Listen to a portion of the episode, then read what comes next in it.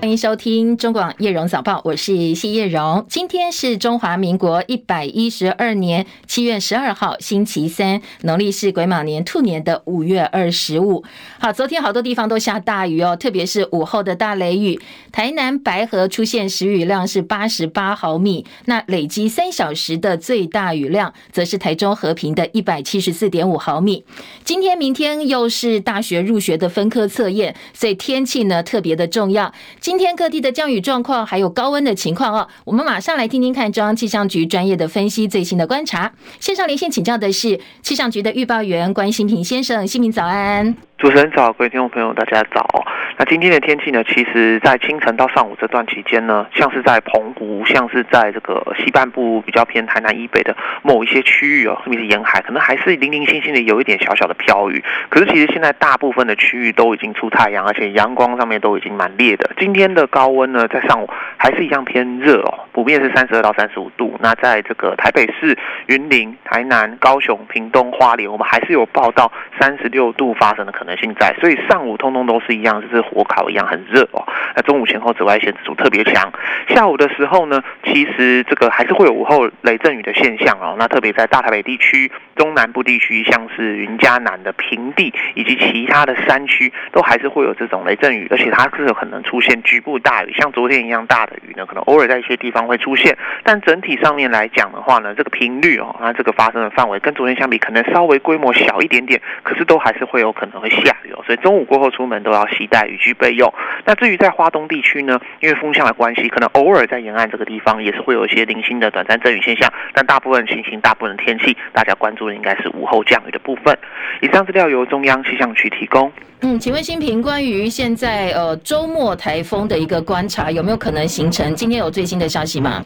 哦，周末的状况呢？其实这种午后雷阵雨的现象应该延续到周末。那主要是下个礼拜开始，因为太平洋高压势力慢慢减弱，那以下像是比较偏向是低压区去影响我们台湾地区，所以会造成东半部地区比较会下雨，西半部地区的话呢，还是午后雷阵雨的形态。那确实在周末我们观察到是有可能会在南海或菲律宾这边会有一些热带系统发展，可是因为这是时间比较后面，而且在这个低压带里面发展，通通都是比较随机一点的，变数很大。所以如果是大家关心有台风或是之类相关。的东西可能是在周末的时候注意一下我们的相关消息，那甚至比较明显可能会有影响的状况，也是周末以后到下周之后的天气。好，谢谢新平提醒，提供给大家参考。暂时不用管周末的台风了，先把这两天可能呃要特别是大学分科测验的考生哦，高温还有午后降雨特别注意，那雨具不要忘记哦。讲到今天的分科测验呢，在全国一共有四万两千两百五十二人报考，比去年大幅增加了百分之四十五，那人数甚至超过了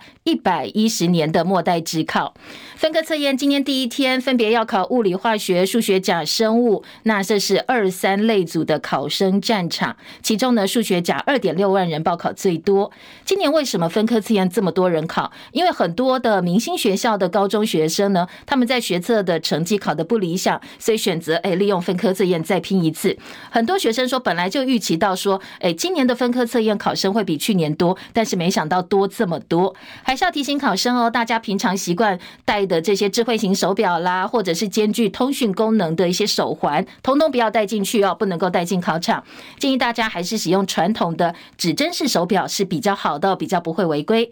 另外，大考中心前天才公布市场分配表跟考试地点，很多爸爸妈妈要上班的家庭没有办法帮小朋友准备午餐，所以呢，想要订便当的时候，很多便当店都不收了，觉得太晚了，这么晚才来订，所以这些家长气得大骂说：“这么晚才公布考场是要整死家长吗？”昨天大考中心也回应了，说我们一切的作业时程呢，都是配合考招日程，相关的期程已经缩短了，但是也必须要确认到所有的资料都完备都。正确，所以时间上就拖晚了。不过接下来呢，会再检讨作业时程有没有办法缩短，把公告包括考场的分配表、考试地点的时间再提前呢，尽量减少家长的不方便。投资人在等待关键通膨数据公布，加上联准会的鹰派言论持续，所以清晨收盘的美国股市受到影响呢，是呃往上走的，大部分都是收红的。道琼涨三百一十七点，涨幅有百分之零点九三，三万四千两。百六十一点，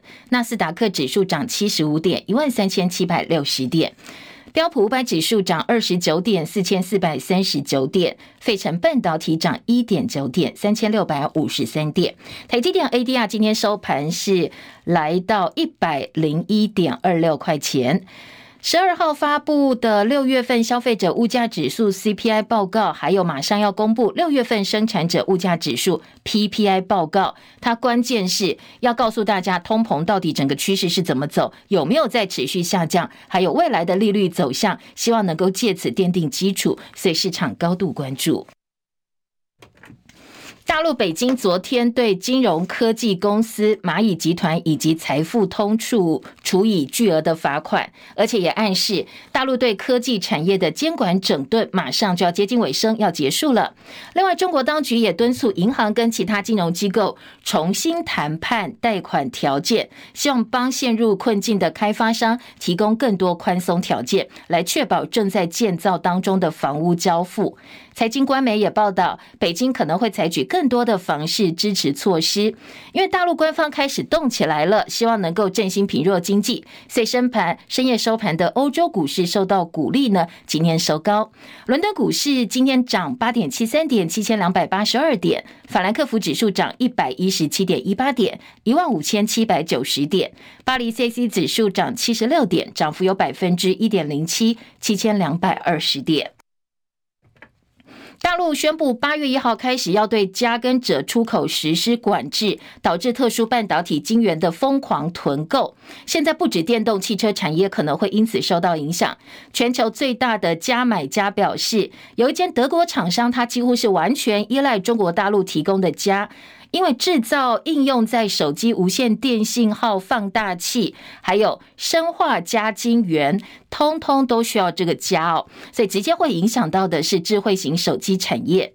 大陆开发家以及备制家的企业，在过去十年采取低价策略，所以呢，几乎完全压制它的竞争对手，已经把大部分的对手逐出市场。现在要开始管制加耕者的出口了，要实施相关的管制措施，对于全球包括电动车、包括智慧型手机产业，都会带来巨大影响。台北股市在连续四天拉回之后，昨天在电子股领军、金融传产全面助攻的情况之下，指数开高走高，收盘大涨两百四十六点一一点。昨天收在全天最高点一万六千八百九十八点九一点，涨幅百分之一点四七，成交量三千一百四十八点五亿元。现在呢，台股大盘距离一万六千九百点只剩下一步之遥。台北外汇市场台币兑换美元昨天收盘升值六点五分，收在三十一点三二兑换一美元。元成交值十点零七亿美金。昨天财政部公布六月份税收，全国的税收五百三十四亿元，年增百分之七十三点七，累计上半年税收两兆零九百三十六亿，年增百分之四十九点二，税收继续写下同期历年同期的新高。红海跟印度大型的跨国集团 Vendanta 合资案，红海对外宣布投资。本来合资公司股权现在交给 Vedanta 来接手，外界很好奇哦，到底是什么原因让这一桩美事宣告终止？红海昨天晚间发了一份英文声明来说明现在的状况。他回答说，双方存在一些无法克服的差距，还有这个计划无关的一些外部问题困扰彼此，所以未来呢会继续努力向印度政府递件申请半导体厂还有显示器工厂的相关计划。不过呢，跟 Vedanta 的合资案确定画下据点。北约三十一国峰会在立陶宛召开，承诺全面给予强化集体的防卫能力。另外，盟国领导人也同意简化乌克兰加入北约程序，但是乌克兰一直想要的时间表，这一次呢，北约的峰会并没有给他们。切海伦的报道。北大西洋公约组织高峰会在立陶宛首都维尔纽斯举行，第一天发表九十点公报，内容包括从巴尔干半岛、亚太到非洲的全球区域安全议题，以及从核子化学武器到资讯安全等多面向安全威胁。北约盟国领导人持续承诺增加对乌克兰的军事和社会经济援助，还正式同意了简化乌克兰的入会方式。峰会并且承诺放弃一项乌克兰申请加入的标准程序。也就是必须达成有许多改革目标的成员国行动计划，改为北约外交部长定期评估乌克兰的年度国家计划。北约秘书长史托滕伯格说：“这让乌克兰的入会程序从三步变成一步。一旦盟国认为时机成熟，就能直接邀请乌克兰入会。盟国也同意为乌克兰设立一个北约乌克兰理事会。北约和乌克兰以平等地位召开理事会，作为危机时的协商机制。但是他也说，所有盟国都同意，乌克兰还在战争状态，就还不到入会的时机。”记者戚海伦报道，泰国看守总理帕拉育宣布退出政坛。不过，在新政府成立之前呢，他会继续担任看守总理。泰国国会明天会选出新的总理，但是到底谁会当选，现在还看不出来哦，情势并不明朗。巴拉圭总统当选人贝尼亚受到我国政府邀请，昨天率团飞抵台湾，因为刚好十二号就是台巴建交六十六周年纪念，就是今天哦。所以呢，贝尼亚说，呃，他过去二十四年前曾经以学生的身份踏上台湾这片土地，现在重新回来，又是总统当选人的身份，所以未来执政的五年当中，他会努力让两国更紧密，而且把台巴关系带到如梦般的境界。After 24 years, I came here as a young student to learn about the beauty of this country, the rich history, and the strong relation between Paraguay and Taiwan. I'm very happy to return now as a president-elect. 好，二十四年前曾经到过台湾，现在又重新踏上台湾的土地。贝尼亚以台湾当做他当选之后第一个出访的亚洲国家，也展现出新的执政团队对两国友谊的重视。贝尼亚就职典礼预定八月举行，我们比较关心的是哦，到底我们会不会派出民进党主席兼总统参选人赖清德亲自出席这个典礼？因为中间可能还有过境美国的话题哦。外交部发言人刘永健说：“我们一定会派出庆贺团往。”祝贺，具体计划呢，交给总统府跟外交部适时的对外公布。民进党总统参选人党主席赖清德前天说：“当我们可以走到白宫，台湾总统可以走进白宫，我们所追求的政治目标就已经达成了。”台湾民意基金会董事长游盈隆昨天解读说：“赖清德势必会在国内跟两岸之间激起千堆雪，选择白宫路线还是走中南海路线，将使得这一场本来很无趣的总统大选增加很多乐趣跟想象空间。”游盈隆也喊话其他的总统候选人、参选人，包。或柯文哲、侯友宜，甚至郭台铭说：“你们敢不敢跟进赖清德，在中南海路线跟白宫路线当中选择其一呢？或者你敢不敢赞成、敢不敢反对赖清德的说法？”他说：“现在所有的选民都在看，全世界也都在看。”国民党提名侯友宜参选二零二四年的总统，距离最后一关七月二十三号全代会还有十一天。现在侯友宜面临的是。党内整合不顺，民调气势落居下风，选情内外夹击。虽然说国民党中央已经重申多次，绝对不会换侯，甚至放话要祭出党纪处分。不过今天的《中国时报》头版头条还是大篇幅报道说，有部分力挺红海创办人郭台铭的中常委，他们准备在今天的中常会上串联提出临时提案，要求党中央落实总统提名三阶段整合承诺，两个月内在非绿阵营当中。整合一组最强的候选人，希望借此来终止二十三号全代会处理侯友谊的总统提名案。好，这件事情这个提案到底会不会成哦？关键是党主席朱立伦，因为主席可以裁示不处理，当然也可以按照程序走，所以整个事件怎么样发展，外界也都十分的关注。侯友谊竞选办公室执行长金普聪昨天接受资深媒体人赵少康的网络节目《少康上线了》专访的时候表示，党主席会做判断，如果呢提案不适合的话，根本闹不起来。他强调，朱立伦已经说换侯绝无可能，讲得这么清楚，怎么可能会有空间？他说呢，讲换侯都是打着爱党、为党未来的大旗，但是明眼人一看就知道背后动机不单纯哦，说是制造分化、居心叵测。只要二十三号全代会提名。侯友宜通过之后，他认为这些通通都会消音了。讲得很好听，我不在乎我的未来。其实他也是从自己的角度来判断。你像这个曾立文是胡敦义秘书长提名的嘛？他现在任期到了嘛？对不对？不分区立委，对对，不分区立委到了嘛？他有他的想法，当然要为他的这个未来想啊。那他自己盘算一下，他做这么大的动作，一次的话你可以说是情绪发泄，两次、三次就不单纯了，对不对？一般来讲说。会有情绪的发泄，我觉得这都可以，都可以体谅嘛哈。那不是，而且开始讲了一些五 A 不 A。好，吴伟某诶，他除了点名郑丽文之外，他也有讲到蔡正元跟邱毅类似团结分化的案子，强调大家应该团结起来。被问到怎么跟前高雄市长韩国瑜合作，金溥聪说，选举的时候候选人最小，有什么个性都要忍下来，短期之内也会朝这个方向努力。讲到郭台铭，他提到郭台铭也不是第一次这样，他也有点酸的说，上一次他选书也是这样，愤而离开。能够努力就努力，会跟郭台铭诉诸。事实，他也说郭台铭应该有智慧，知道如果继续下去，最后获利的会是民进党。郭台铭昨天呢，则是又在脸书发文了，针对最近他跟国民党秘书长黄健庭。针对是否曾经讨论同意列不分区立委隔空交火，昨天他在脸书引用的是《三国演义》的离间计的故事，说不要挑拨断送美好的选战为题，强调有人为了达到自己的目的不惜说谎，说有心人士居中挑拨，明显是操作非绿阵营的敌对，他感到忧心痛心。对于民进党，对于国民党高层，他说自己一路情谊相挺，呼吁不必要的攻訐跟捏造到此为止，希望大家共同努力。好，他举的这个例子，我们也来听一下哦。离间计，马超跟韩遂的故事。他说，三国曹操要趁刘备取西川的机会出兵江东，没想到马超跟韩遂起兵从背后突击。基于过去情谊呢，曹操请韩遂出阵对话。那双方聊了这个一个多时辰，虽没有没有聊到军情，但是呢，马超就开始起疑，说：“哎，到底讲什么？”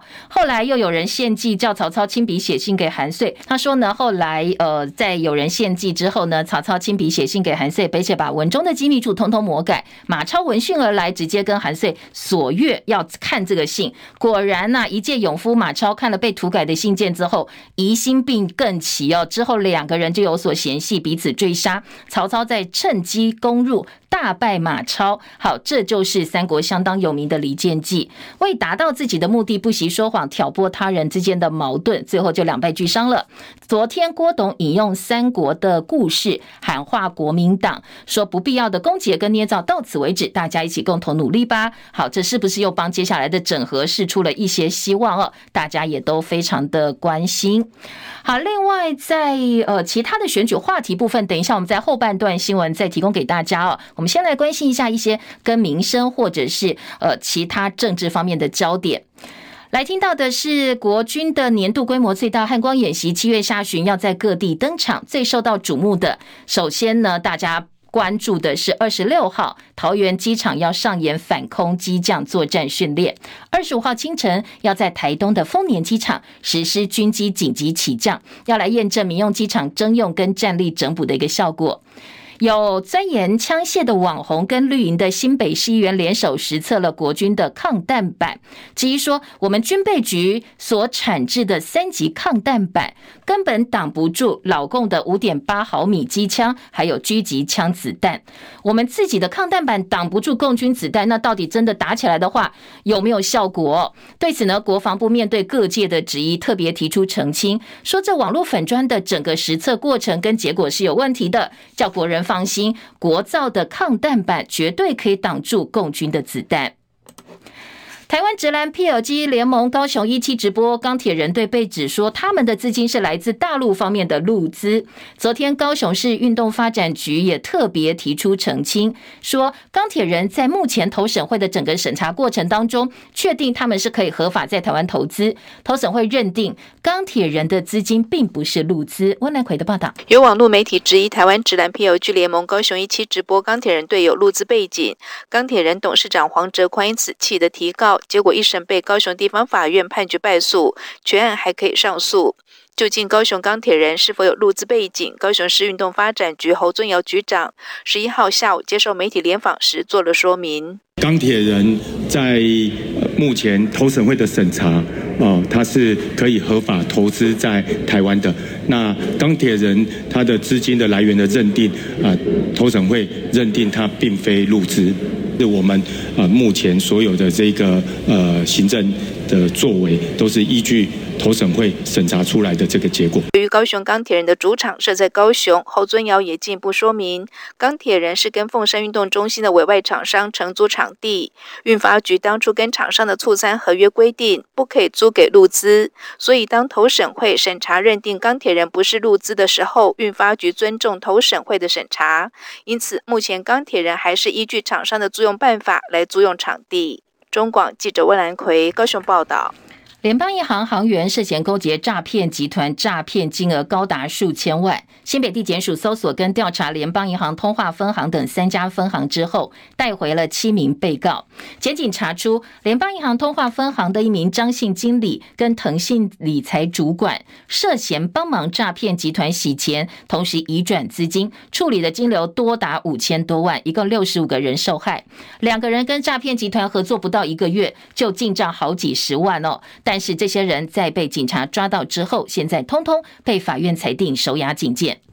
一百一十二学年度高中免试入学昨天放榜了，今年十三万一千零七十一人报名，录取十二万九千四百三十一人，录取率高达百分之九十八点七五。另外有一千六百四十个人落榜，这个数字写下近三年新高。特别提醒学生到各个就学区免试入学委员会主委学校，还有招生学校的网站，可以去查到你自己落点的学校。不要忘记哦，到了星期五十四号，要到你所录取的学校去报道。桃园有七个国中毕业生，昨天刚收到高中的入学通知，大家很开心，就相约一起到小屋来去呃玩水。没想到发生了溺水意外，其中有三名学生跳水之后被卷进深潭漩涡，救起来送医，但是呢，三个同学宣告不治。这个事故地点其实是不开放戏水。桃园市政府风景管理处说，现场也放有警戒牌，也有围起来，但是围起来有被破坏的迹象哦，这围篱被破坏了，接下来会尽快修补，也特别提醒大家要配合现场的警示哦，千万不要到禁止游憩区去玩水，避免发生憾事。今天清晨最新的体育焦点，大满贯温布敦男子单打八强赛，好，乔科维奇状况还是不错，他今天赢球了，打进四强赛，追平了费德勒的纪录。陈凯的报道，乔科维奇首盘一发进球率只有五成，以四比六丢掉。不过第二盘他只花了二十分钟就连拿五局，而卢布列夫一共只得到六分，被追平盘数。第三盘，乔科维奇持续攻击卢布列夫的反拍，右牵破发，但第十局两人缠斗了十五分钟，卢布列夫浪费三个破发点，乔科维奇也打到第五次盘末点才以六比四拿下。第四盘，乔科维奇主动进攻，收下六年来温布敦跨季三十三连胜。如果只算中央球场，更已经十年没输过球。另外，二十一岁的辛纳生涯在大满贯八强吞下四连败以后，首次晋级四强，也写下温布顿自二零零七年以来最年轻四强纪录。今年他将再度对决乔科维奇。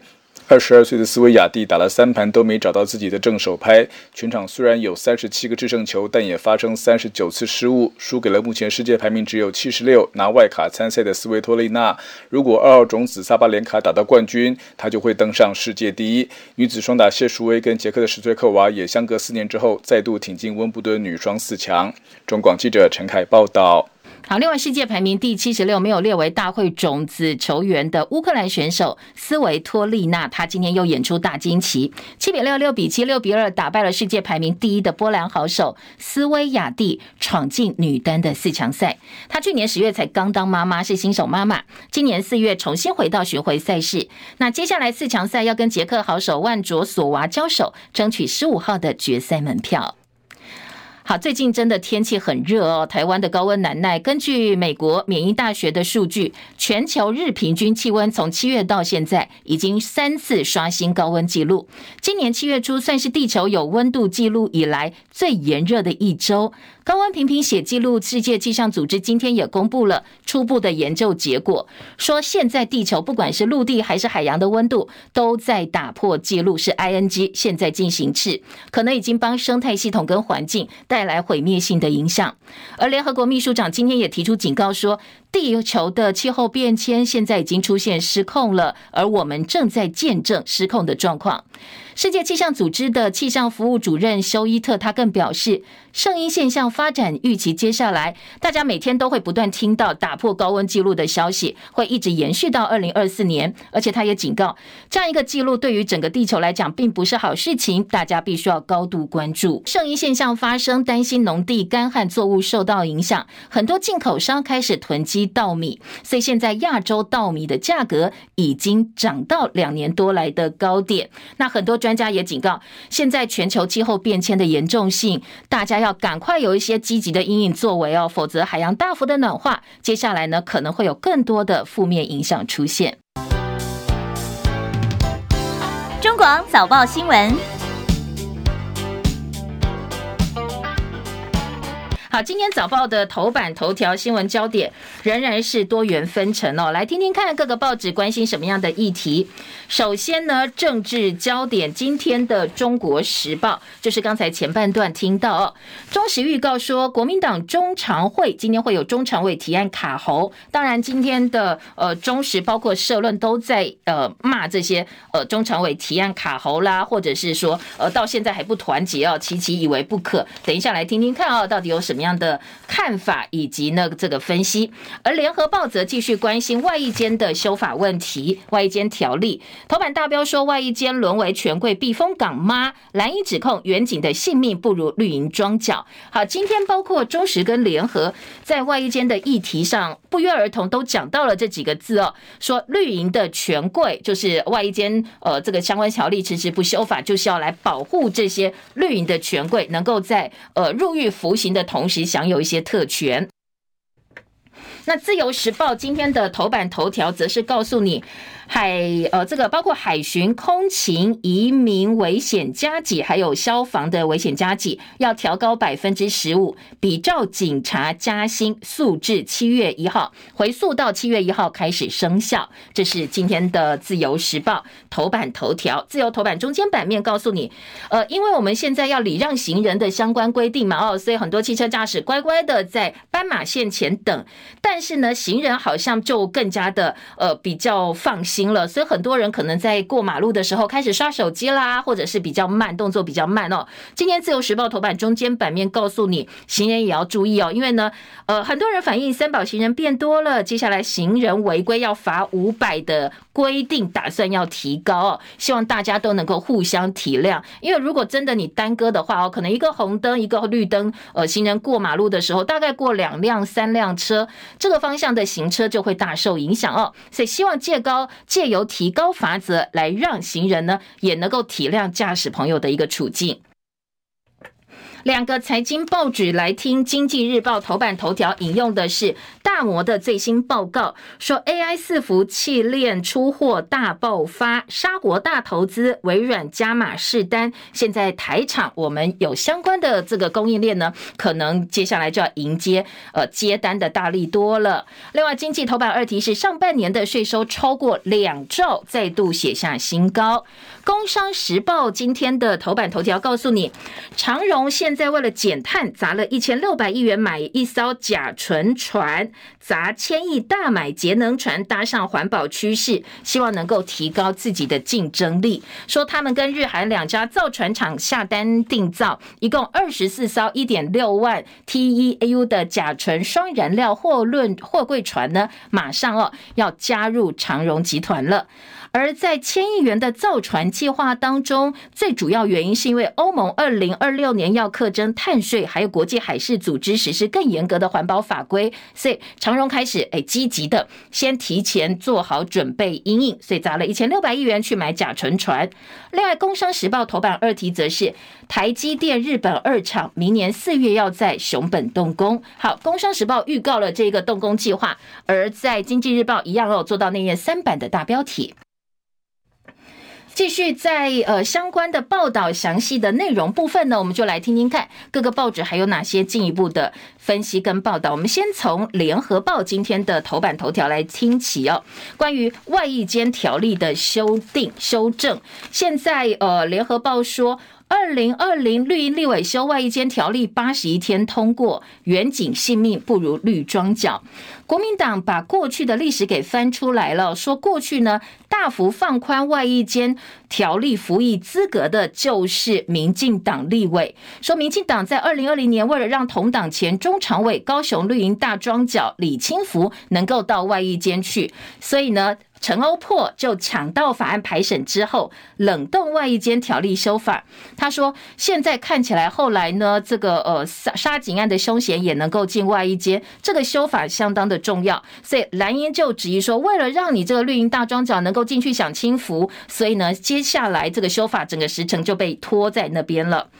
而在今天联合报头版照片，还有告诉你说。”呃，这个所谓的大庄脚，他跟民进党高层关系有多好？我们来看看这张照片，说，呃，在当时他转服外役间之前，就任高雄农田水利会长的时候，包括当时的民进党主席蔡英文以及当时的高雄市长陈菊，都跑去祝贺他当选高雄农田水利会的会长。这张照片呢，今天的联合报在头版特别哦，把它放在非常醒目的上半版面版面。给的也蛮大的，让大家来看一看。说整个外衣间条例的修法，就是因为他，所以绿营呢，为了要造福他，所以受到了整个影响。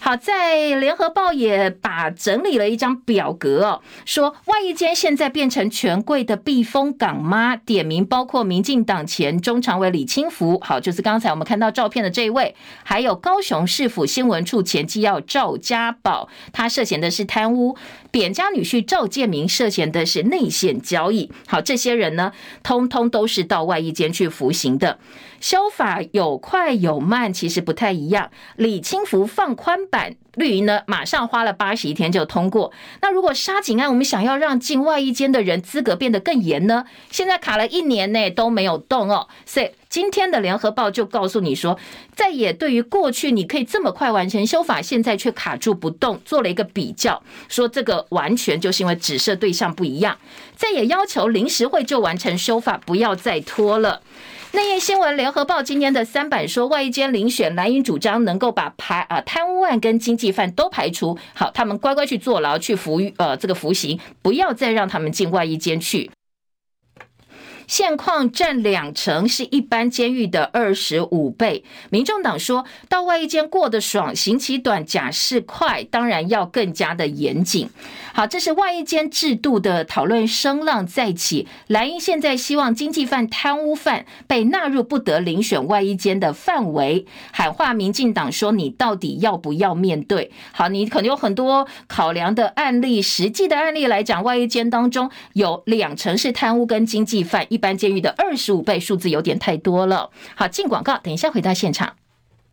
终于等到邮轮界的荣耀。亚洲最新、最大十七点二万吨旗舰“地中海荣耀号”顶级冲绳假期五日六日，二零二四一到三月，基隆港出发，带你畅游冲绳、宫古、石垣岛。要做就做最大的，想玩就玩最好的。早鸟优惠热卖中，详情请洽雄狮旅游。新婚搁买新厝，双喜临门了。听人讲吼，搬厝都要买新床，也要安床，暗都就无用诶。嘿啊，为了你新厝甲买床吼，我做足侪功课的呢。我有 CNS 标准的老 K 牌弹簧床，台湾制作优质床垫，好困过舒适，老人家啊都无足介意诶。安尼我马上来去买老 K 牌弹簧床。对啦，老 K 牌弹簧床贴心提醒您，充足愉快的睡眠能开启活力的一天。老 K 牌订购专线零八零零三二一零八六。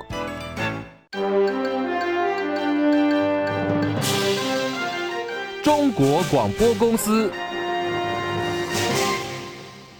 七点三十九分，欢迎回到叶荣早报。今天的联合报在特稿部分呢，记者林和明、林明翰的特稿说：好，你看放宽要进外役间的资格这么容易，一下就过了。那你要加严，让这些重刑犯、经济犯、贪污犯不能够进去，怎么这么困难呢？因为呢，想要帮权贵留一条后路。好，这是特稿部分的一个观察哦。说民进党取得国会过半席次超过七年了，没有民进党过不了的法案。面对外役间条例修法，现在举旗。未定，让人更加质疑说，你就打假球嘛？哦，打假球背后一定有你的道理，因为包括移监、包括假释，现在通通都是立委的选民服务哦。如果你跟立委关系好的话，这些搞不好都可以帮上忙。而绿营立委则反击说，是国民党让杀警犯移外移监的。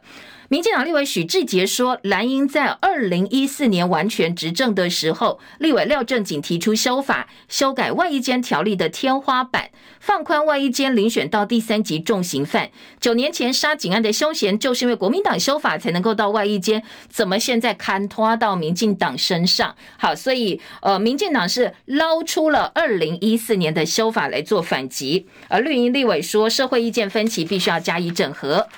中国时报这一则新闻，今天的四版版头一样哦，在野批绿营把外衣间打造成权贵的后花园。侯友谊痛斥政府是幽灵修法，根本没有把警察放在心里。蓝营说绿营通过放宽版，才会发生灵性无杀双警案。外一间条例修法，现在民进党也改口了，说他们十四号后天嘛，哦，就会马上递案纳入临时会讨论，不要再拖了，临时会马上来处理。杀警竟然坐爽牢，殉职远警的律师轰特权官说，怎么跟民众交代？中国时报，而自由时报今天大标题则是给了陈建仁，说陈建仁昨天否认说他们是打假球，特别强调外役监修法条例已经纳入临时会议程了，我们绝对不打假球。学者说修法沦为政治议题失焦，法界说，哎，修法要全盘的检讨，通盘检讨，不要太冒进，要再做更审慎的规划。朝野立委学者专家对于修法方向，现在内容是有一点分歧的。台湾醒报今天头版头条说，好，那既然大家都有共识了，外役监条例必须要修，所以蓝绿白通通动起来，现在决定利用临时会火速完成外役监条例修法，在野党也加以呼应，选举到了。没有人敢得罪选民哦，所以现在大家都动起来了。接下来外役监的相关条例修法，应该临时会就会开始着手进行。继续来听的是《联合报》今天的头版下半版面跟二版版头讲的是到底是不是打假球？大家讨论的还有打诈国家队哦，打诈骗国家队。《联合报》二版的下半版面说，诈骗集团买人头户，你知道吗？一本可以喊价到四十万。银行副总披露，政府打诈价码三级跳，而且目标转向移工。一本人头账户的收购价格现在一本喊到四十万。这是台北富邦银行金融安全部的副总经理蔡佩玲，他在金管会召开国营总经理会议上披露最新诈骗集团高价收购人头账户的状况，而且他批评哦，政府呢没有办法阻断诈骗集团在脸书、在 LINE 这些网络上的诈骗资讯传播或。斩断诈骗集团的金流，所以国人对于政府处理这个诈骗集团打诈的成效不彰，民怨正在上升当中。诈骗集团的金流要断，当然很难不容易，但是不能够因此不做。今天联合报大标告诉你，人头账户一本四十万，当然不是叫你去卖哦，而是说你看现在连行情哦，我们的金融机构都已经非常的清楚，这个问题也不是一日之寒，已经累积多时了。联合报二版版头记者的观察，马瑞璇他说呢，政府打诈像打地鼠，喊口号大内宣，根本跟不上诈骗集团的进化。那接下来不如哦，我们高科技竟然已经哦，大家运用的这么广泛了，我们用 AI 来跟诈骗集团斗智吧。以前诈骗就是骗钱，现在连人都骗到国外去打工，甚至还杀了你，还凌虐这些受骗者，从事非法的行为或遭受非人的对待，所以大家对于诈骗感到深恶痛绝。政府投了这么多钱，成立了这么多的办公室国家队，但是民众的感受是没有感受到成果的。所以联合报说，大家要斗智哦，比斗勇好。你干脆哦，呃，我们广纳这个学者专家来利用 AI 来对抗诈骗集团吧。好，再来，呃，修法不罚初犯被批纵容人头户。我们现在诈骗集团要买人头账户，金管会在法令部分呢，新修洗钱防治法人头账户罪不处罚初犯。今天联合报说，你这个规定呢，就会让大家有漏洞，觉得啊，反正第一次没关系，我人头账户拿去卖，或者说，哎，我可以借此来说服大家卖人头账户。勾结诈骗集团洗钱，联邦银行两名主管被收押。承建人说，防诈跟防疫一样哦，要堵诈团结才能做好。今天联合报的社论说，政府什么都在打假球，包括外一间帮自己人开小门，包括打诈，通通都是打假球。好，中国时报今天的头版头条就政治焦点了。蓝营中常委今天要提案卡侯友谊，那剑指七二三全代会前，希望全代会呢能够把提名侯友谊这件事情先先缓下来，然后后面当然就争取更多的空间做别的操作。今天的《中国时报》引用的是侯友谊的说法哦，说侯友谊说他会超越障碍往前冲，朱立伦说他会把这些声音消下去，因为今天的提案到底能不能够成案？当然，朱立伦权力很大。《中国时报》说至少有八个人连署，所以呢，要卡侯的提案应该成案没有问题。呃，记者掌握的名单包括中常委郑仁松、尤嘉富、沈智慧、邱素兰、周梦荣、杨博仁、侯彩凤、范成廉这八个中常委签名连署。昨天下午又有另外四五名中常委也加入连署，要提案讨论。所以这个部分呢，到底今天嗯，在国民党中常会卡侯的案子会不会成？可能推进到什么样的进度？大家拭目以待。再来，在内页新闻当中听到的是《自由时报》，《自由时报》三版说挺郭派蠢动。金溥聪昨天接受资深媒体人赵少康网络节目专访的时候，痛批这是居心叵测，投机分子制造分化，帮郭台铭制造机会。好，这个是自由的大标。而中时今天的三版则是李乾隆只因挺郭挺韩都是假议题。如果国民党到这个地步呢，还会去呃所谓换猴啦，或者是呃改韩韩国语哦，就直接包起来就好了。如果真的走这个套路，就没机会了。挺郭大将周典论说，北上讨论是要加快整合菲绿联盟。好，到底在郭台铭动作频频的情况之下呢？今天中国时报说，呃，包括挺郭挺韩人士见缝插针，让本来期待蓝营营造团结气势的三阶段整合变成了卡喉利器。前国民党秘书长李乾龙直言说，好，这都不可能啦，不可能变成这个路数了。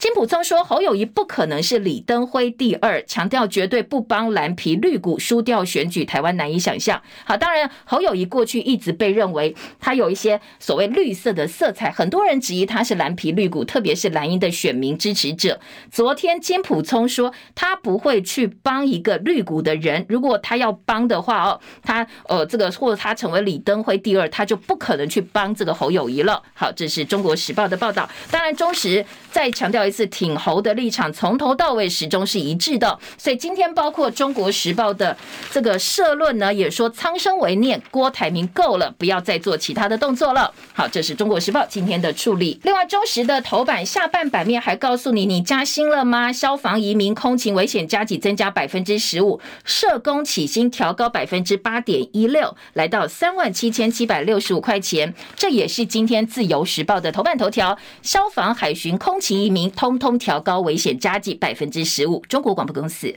好，来听今天的《中国时报》二版。台北市想建社宅，AIT 怕看光，所以呢，现在通通反对，怕被看光哦。今天办扩建用地变更座谈会，里长担心狗吠火车，附近住户呼吁盖公共设施不应该让少数人独享。好，这样一个标题内容指的是美国在台协会 AIT 台北办事处，他申请使用台北市内湖国中金湖分校校址要扩建办公房舍，今天下午会有用地变。跟座谈会，市议员游淑慧质疑 AIT 现在占地六点五公顷，这个占地已经是行政院的两倍大，现在他还要想扩建，到底 AIT 有多少员工？你需要这么大的空间？当地里长也很无奈说：“哎呀，现在扩建案已经成定局了，座谈会就是一个走流程而已啦，我们也不敢跟美国说不要啊。”所以居民的意见只是狗吠火车，而且呢，当地的里长还说，AIT 进来之后哦，旁边包括一些居酒屋、酒吧。店家像雨后春笋般出现，影响到居民安宁，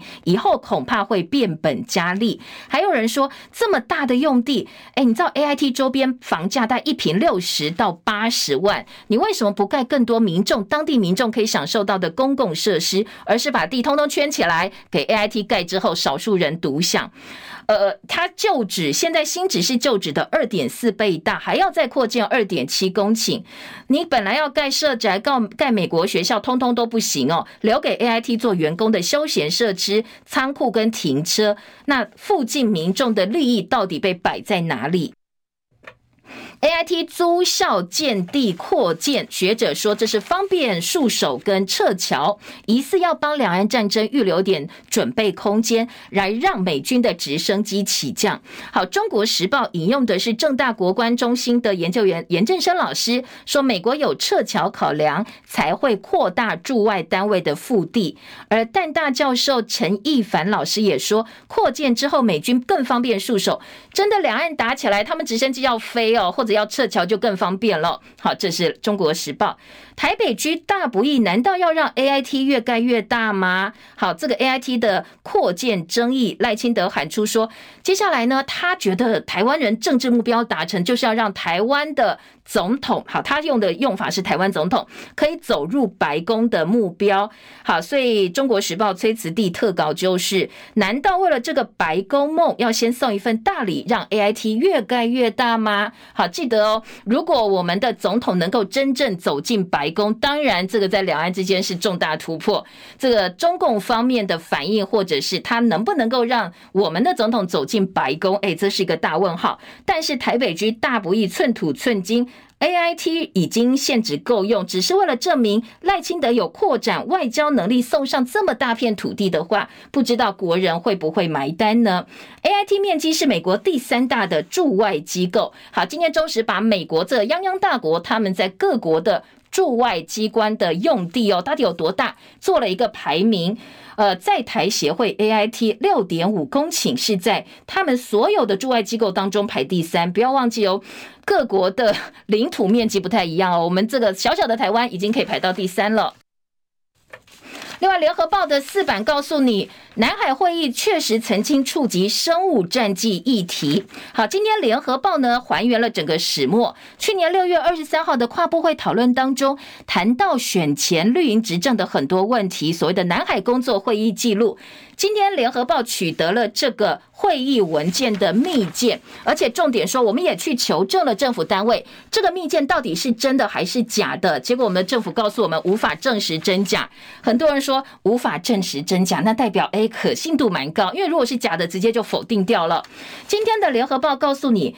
联合报拿到了读者提供的会议记录。去年的六月二十三号，当时担任行政院长苏贞昌召开南海工作会议，告诉大家说，当时的会议重点了哦，新冠确诊暴增，影响到民意支持度，所以政府政府呢特别指示，包括进口黑心快筛，我们到中国的石斑鱼还有禁药等等的新闻议题呢，觉得必须要来做一些攻防的同时，这个会议记录还特别提到。按照美方要求，我国研发生物战剂能力，规划设置新建生物安全第四等级的实验室 P 四。好，这个东西呢，当然讨论到我们要来研究生物战剂的能力，特别提醒说，国防部的报告说我们已经完成规划，美国也会派员来审查相关的规划案。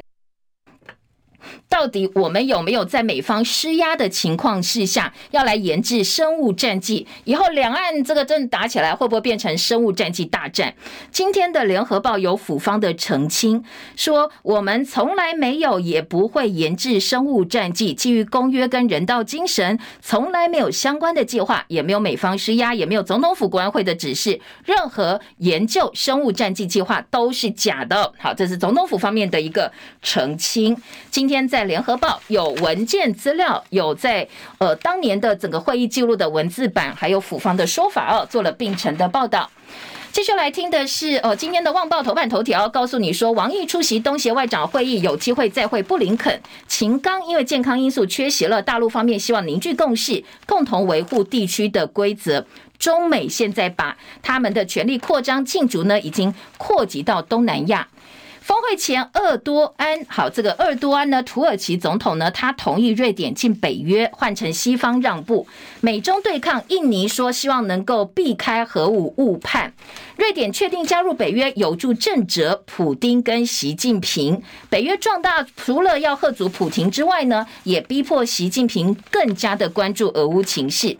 北京跟所罗门升级战略伙伴关系。现在所国总理呢访问大陆，双方要加速在南太平洋的一些角力。高中只免试入学录取率百分之九十八点七五，那在整个录取率部分呢，已经接近百分之九十九了。今天的自由时报说，花鹏金门录取率是百分之百，那为什么还会有落榜生？因为大部分他们志愿没填满哦，所以呢，以误判之后可能就落榜了。